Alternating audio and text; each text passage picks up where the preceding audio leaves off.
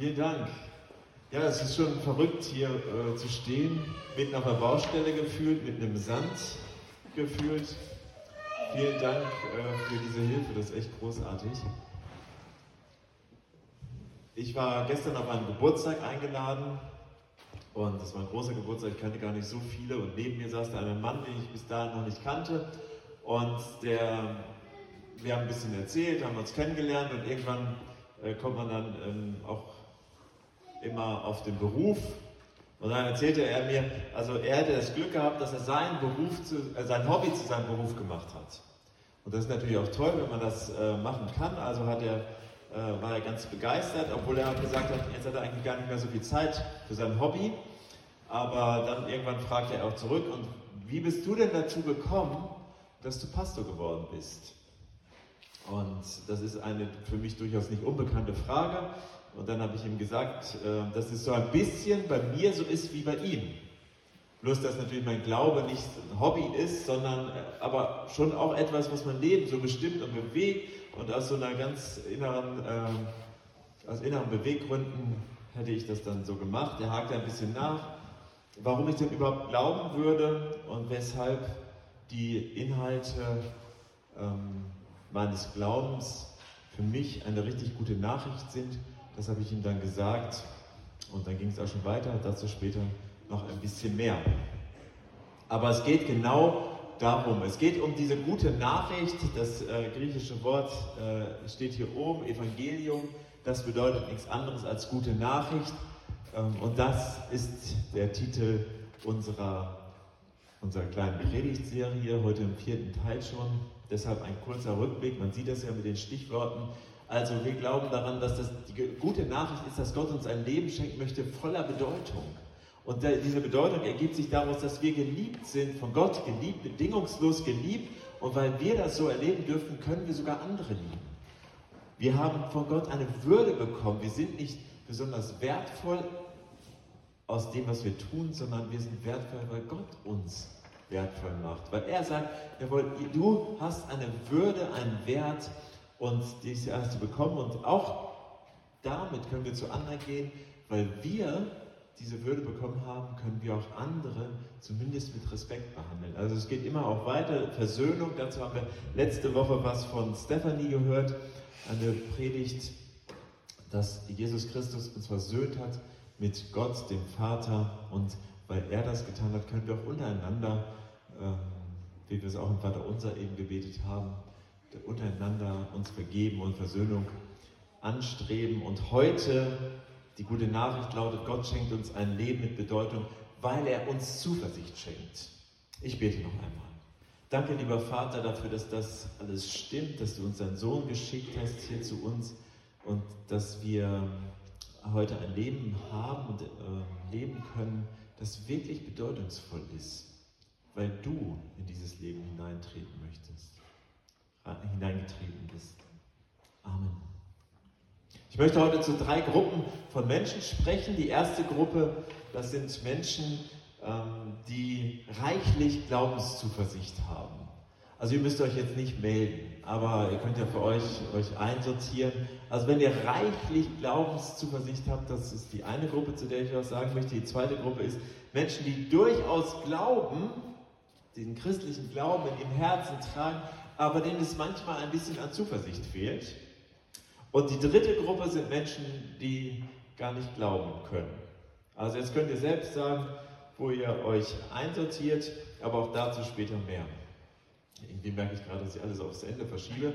Okay, da hört die Spannung aufs Ende. Zuversicht. Ähm, warum ist Zuversicht ein Teil des Evangeliums? Gehört das zu einem Leben mit Bedeutung, das Gott uns schenken will? Wie kommt es? Ist das so existenziell? Ist das so wichtig? Äh, vielleicht starten wir mal zu überlegen, was überhaupt Zuversicht bedeutet. Wahrscheinlich haben wir alle sofort einen, einen Gedanken, äh, ein Bild vor Augen, wenn wir das hören. Zuversicht, das ist ja erstmal ein sehr positives Wort. Ich weiß nicht, was euch so durch den Kopf geht. Ich habe meine Tochter gefragt, die hat gesagt, Zuversicht meint, hat viel mit Vertrauen und Optimismus zu tun, ist eine Überzeugung. Ja, das ist noch nicht alles, oder? Also Wäre jetzt spannend, mit euch ins Gespräch zu kommen. Es gibt einen sehr berühmten Vers im Hebräerbrief, Kapitel 11, Vers 1. Es ist aber der Glaube eine feste Zuversicht auf das, was man hofft. Oder nicht zweifeln an dem, was man nicht sieht. Der Glaube ist eine feste Zuversicht. Und dann kommen noch einige Bibelverse. Das Wort kommt also nicht selten in der Bibel vor, zum Beispiel im Psalm 46. Gott ist unsere Zuversicht. Gott selbst ist unsere Zuversicht und Stärke.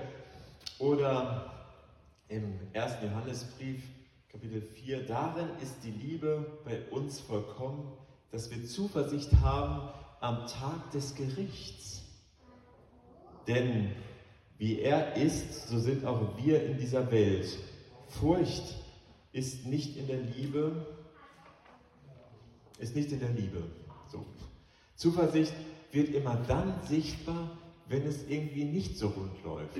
Also wenn ich gerade total auf der Sonnenseite des Lebens stehe, dann ist Zuversicht eigentlich gar nicht so ein Thema, über das ich groß nachdenken äh, möchte, sondern es hat eigentlich immer dann so seinen Platz, wenn es mir nicht so gut geht. Dann brauche ich Zuversicht. Wenn ich merke, es läuft gerade nicht so gut, dann brauche ich Zuversicht. Dinge um uns herum stattfinden, die nicht so gut sind. Wir haben das gehört bei der Sonderkollekte. Die brauchen eine Zuversicht, eine Hoffnung. Zuversicht bedeutet auch Sicherheit, Mut oder eine Gewissheit. Ich habe das nachgeschlagen, weil im Hebräer Vers, dieses Wort Zuversicht im Griechischen, der Stamm, der hat eine ganz interessante Bedeutung. Der bedeutet nämlich eigentlich stehen oder aufstehen oder sogar auferstehen. Also ich kann stehen bleiben, nicht weil ich kann, sondern weil eben mein Glaube so eine feste Zuversicht darauf ist, dass das alles bei Gott gut aufgehoben hat und, äh, ist und ich zu ihm gehöre. Und deshalb kann ich stehen und feststehen und stehen bleiben und vielleicht sogar auferstehen an manchen Punkten. Zuversicht, so würde ich das definieren, für mich ist ein, ein festes Vertrauen auf eine positive Entwicklung in der, Zuversicht, äh, in der Zukunft. Und der, die christliche Zuversicht ist ein festes Vertrauen auf ihn, auf eine positive äh, Zukunft. Ich glaube sogar, dass Glaube nicht äh, keine Zuversicht hat, sondern dass der Glaube selbst die Zuversicht ist. Der Theologe William Kelly, das habe ich gefunden, hat gesagt, er ist eine Verwirklichung dessen, was man hofft und eine Überzeugung von Dingen, die man nicht sieht. Diese Verwirklichung meint doch diese Zuversicht. Mein Glaube, das, was, was ich zuversichtlich hoffe, wird zu einer Realität, eine Verwirklichung. Wir haben diese Geschichte gehört, die ist wirklich spannend. Es lohnt sich auch hier mal wieder das ganze Kapitel oder das ganze Buch mal durchzulesen. Der König von Syrien war genervt. Egal, was er sich überlegt hat, egal, was er getan hat, um um seine Feinde zu besiegen, es war immer schon, irgendwie wussten die anderen Bescheid. Es war, gab keine Geheimnisse. Und dann haben seine Berater gesagt, dieser Mann, der Prophet Gottes, Elisha oder in anderen Übersetzungen Elisa, der weiß sogar, was du in deinem Schlafkämmerchen tust. Der weiß alles. Du hast keine Chance.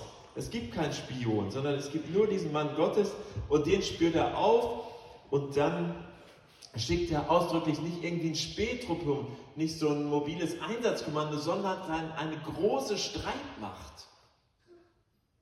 Um diesen Mann zu finden, diesen einen Mann, der alles weiß, scheinbar. Und er schickt ihn los und das ist eine relativ kleine Stadt gewesen und die wurde belagert, das heißt, die wurde rund, ringsum mm, ja, belagert. Also man konnte weder rein noch raus. Und als der Diener von dem Elisha dann aufsteht, aus dem Fenster guckt, dann sieht er eine Armee. Armee, Armee. Überall, an, überall am Horizont war diese feindliche Armee. Und dann kommt es zu diesem tollen Ausspruch, mit dem eben die Lesung aufgehört. Oh weh. Oh weh, mein Herr, was soll ich jetzt machen? Was sollen wir tun? Ich finde, da kann man sich super reindenken, oder? Nicht, dass ich so viel mit Armeen und so zu tun hätte, aber an Situationen in meinem Leben, an denen ich merke, ich fühle mich wie belagert. Ich fühle mich so, als wenn ich überhaupt nichts tun kann. Ich kann nichts ausrichten, ich kann nichts an dieser Situation ändern. unterlegen, verzweifelt, hilflos. Wer kennt das nicht? Was soll ich jetzt tun? Auch in der Bibel gibt es das. Die Familie, die Schwestern und Freunde von Lazarus, einem engen Freund von Jesus. Verzweiflung, als der gestorben ist. Und Jesus wurde gerufen, sie wussten ja, er kann Wunder tun. Und Jesus, der bummelt darum. Wirklich, er nimmt sich noch extra Zeit, um noch länger wegzubleiben. Verzweiflung, weil er nicht kommt. Nachher wird alles gut. Oder die Ehebrecherin, die vor Jesus geschleppt wird von ein paar sehr aggressiven Pharisäern, die sie steinigen wollen, die hat wahrscheinlich auch gedacht, was soll ich denn jetzt tun? Es gibt keine Option für mich. Sie war körperlich unterlegen, sie war nach dem damaligen Recht unterlegen. Keine Option. Was soll ich jetzt tun? Oder, wir müssen ja nicht so weit schauen. Wir, ich, im Streit mit Freunden, mit Ehestreit. Was soll ich denn jetzt tun? Wenn wir merken, es scheint völlig festgefahren. Was soll ich denn jetzt tun? Am 8. Juni letzten Jahres haben wir gehört, dass wir zum 30. Juni ausziehen müssen als Gemeinde. Was sollen wir denn jetzt tun? Keine neuen Räume in Sicht. Was sollen wir denn tun? Der Haushalt hat miese, Mitarbeitende fehlen überall. Und was sollen wir jetzt tun? Können uns ja keine schnitzen, hat mal einer gesagt hier. Was sollen wir denn tun? Der Elisha, der Diener von Elisha, der hat nur die Bedrohung gesehen. Der hat nur die Sorgen vor Augen gehabt. Zu Recht. Da war ja eine Armee, eine riesige Armee, nicht nur so zwei, drei Leute. Und das ist genau das Gegenteil von Zuversicht. Was soll ich denn jetzt machen? Verzweiflung. Man ist beunruhigt, pessimistisch, sorgenvoll und trostlos. Man hat keine Zuversicht. Und dann passiert noch was anderes. Zwei Verse, die Tabea nicht vorlesen durfte, weil ich das tun wollte. Da kam, da sagte der Diener zu seinem Herrn, O weh, mein Herr, was sollen wir jetzt tun? Elis, Elisha sprach aber, fürchte dich nicht. Wir haben mehr Beistand als sie.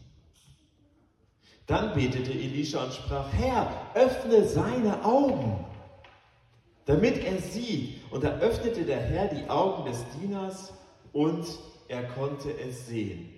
Der Berg, auf dem Elisha stand, war von Pferden und Wagen aus Feuer umgeben. Gottes Armee.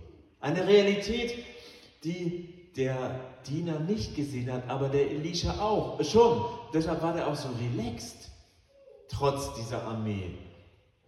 Er war ja, der, der Diener war ja nicht blind, er war nur blind für die Realität Gottes. Was er sah, war nicht die ganze Wahrheit. Das war nur ein Teil der Wahrheit. Herr, öffne du mir die Augen. Das singen wir hier auch manchmal. Das heißt nicht, dass ich dann einfach die diese Wahrheiten aufsage, Gott ist kein Ding unmöglich, ich kann mit meinem Gott über Mauern springen, das kennen vielleicht viele von euch. Aber es ist noch nicht verwirklicht. Es ist noch nicht zur Wirklichkeit geworden, sondern die Sorgen, die werden sofort zu einer fürchterlichen Armee, die mich einnimmt und die Unruhe und die äh, Sorge hat gewonnen. Zuversicht bedeutet diese Wahrheit dass Gottes Möglichkeiten, Gottes Realität immer, und zwar jede Bedrohung übersteigt, zu verinnerlichen. Das bedeutet Zuversicht, diese Wahrheiten zu verinnerlichen, zu verwirklichen. Im Alten Testament waren das immer einzelne Menschen, die das erlebten, aber durch Jesus und durch den Heiligen Geist ist das allen möglich. Können uns die Augen geöffnet werden, unser Herz geöffnet werden. Wir können Gottes Realität, seine Macht, seine feurigen Wagen und Rösser sehen. Wir können zum Beispiel als Gemeinde einfach darauf vertrauen, dass Gott uns in der Hand hält. Müssen nicht panisch werden. Man kann trotzdem und soll man auch gut planen und sowas. Aber Gottes Möglichkeiten sind noch viel größer als jede Bedrohung. Und ich persönlich muss auch nicht nervös werden. Es gibt Auswege, es gibt Möglichkeiten, es gibt letztlich keine hoffnungslosen Fälle bei Gott. Ein echter Grund, zuversichtlich zu sein wie Elisha und auch sein Diener. Evangelium bedeutet deswegen auch, die gute Nachricht ist auch, dass der Zugang zu Gottes Möglichkeiten offen steht. Deswegen ist Zuversicht für Menschen, die mit Jesus leben, eigentlich keine Option. Das heißt nicht, wenn du an Jesus glaubst, dann, dann könntest du eigentlich sogar Zuversicht haben. Sondern an Gott zu glauben, mit Jesus zu leben, bedeutet eigentlich, dass wir diese Zuversicht haben sollen. Vielleicht sogar müssen. Tabea hat mir in der Vorbereitung, wir haben am Montag schon darüber gesprochen, und dann schickt sie mir in der Woche plötzlich eine WhatsApp-Nachricht und sagt, dass sie äh, plötzlich an das Lied Jesus lebt, mit ihm auch ich denken musste. Da heißt es nämlich in einer Strophe, Jesus lebt, wer nun verzagt, lästert ihn und Gottes Ehre. Wer nun verzagt, also da würde ich sagen, wer jetzt keine Zuversicht hat, der lästert Gott, hat sich der Christian Fürchte Gott Gellert ausgedacht, als er das Lied geschrieben hat. Das ist schon eine steile These, oder? Also nicht Gott zuzutrauen, in jeder Situation zu einem guten Ende zu kommen, der lästert Gott ohne Zuversicht zu sein. Noch einmal zum Abschluss die drei Gruppen. Also Menschen, die reichlich Glaubenszuversicht haben. Also wir, nein, also die, die das so von sich sagen würden, wo ihr denkt, ja, das ist ja interessant, was du gesagt hast, hat nichts mit mir zu tun. Auf Wiedersehen. Ihr könnt was tun. Ihr könnt was für die anderen tun. Ihr könnt hingehen und beten für die Menschen, dass sie an Zuversicht gewinnen. Ihr könnt diese Zuversicht auch aus, ausbreiten. Ihr könnt sie verteilen, weil ihr über eure Erleben, euer Erleben, euren Glauben, eure Praxis reden könnt. Helft ihnen. Helft diesen Menschen, denen es vielleicht schwerfällt, die so sehr an den Sorgen kleben. Betet für sie. Die zweite Gruppe, also die glauben, aber denen es manchmal schwerfällt, Zuversicht zu haben, die vielleicht von Sorgen und Bedenken geplagt sind, denen vielleicht auch gar nicht dieses wunderbares Angebot von Jesus hilft. Werft alle Sorgen auf ihn. Also dieses Angebot, dass wir das tun sollen weil da steht nicht, wie wir das tun sollen. Das hört sich erstmal gut an, aber ich weiß noch an ein Gespräch, ich kann mich gut erinnern, wie mir jemand, ja, das ist ja schön und gut, aber wie mache ich das denn? Das ist ja nichts, was ich in die Hand nehmen kann und wegschleudern kann. Also, ich glaube, wenn wir wie Petrus auf dem Wasser nicht auf die Wellen, auf die Sorgen schauen, sondern auf das Potenzial und die Möglichkeit Gottes, dann kann uns das helfen, vielleicht auch loszulassen von den Sorgen. Wenn wir auf die Realitäten Gottes schauen und nicht die Möglichkeiten, die wir haben. Das können wir vielleicht üben, einüben. Und die dritte Gruppe, Menschen, die keinen Vertrauen, vertrauensvollen Glauben an Jesus Christus erleben. Oscar Wilde hat mal gesagt, am Ende wird alles gut. Ist es noch nicht gut, dann ist es noch nicht das Ende.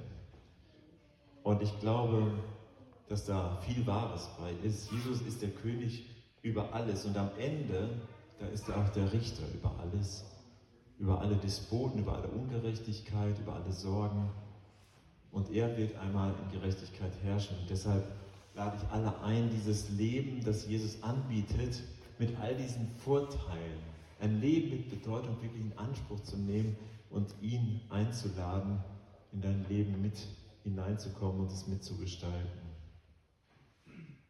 Gestern habe ich gesagt, ich glaube, weil Jesus mich annimmt, dem Mann, mit dem ich gesprochen habe. Ich glaube an ihn, weil ich weiß, dass er mich annimmt. Ich muss nicht erst irgendwas leisten, sondern Gott nimmt mich so an bedingungslos, liebt mich bedingungslos. Und ich weiß, dass ich mich nicht abstrampeln muss für irgendeine Anerkennung, sondern das geschieht einfach durch das Wesen Gottes. Mit offenen Armen steht er da und will mich in seine Arme schließen. Dem Gott, dem nichts unmöglich ist. Der bietet mir, bietet dir, bietet uns das an. Und das ist der, der Grund, warum ich glaube, letztlich auch, warum ich diesen Beruf gewählt habe. Meine, meine Hoffnung hat diesen Namen und der lautet Jesus. Und ich möchte euch jetzt einladen, ich werde nochmal beten und gleich singen wir ein Lied, das ähm, haben wir hier noch nicht gesungen. Das heißt, äh, ein Gott, der das Meer teilt. Und das Lied handelt nur von solchen Dingen, wo Gott Menschen geholfen hat, an Punkten, wo sie keine Zuversicht mehr haben. Und wenn wir uns an diesen Gott hängen, wenn wir uns auf ihn einlassen, dann haben wir sein Potenzial in unserem Leben. Ich bete noch einmal. Steht ihr bitte auf.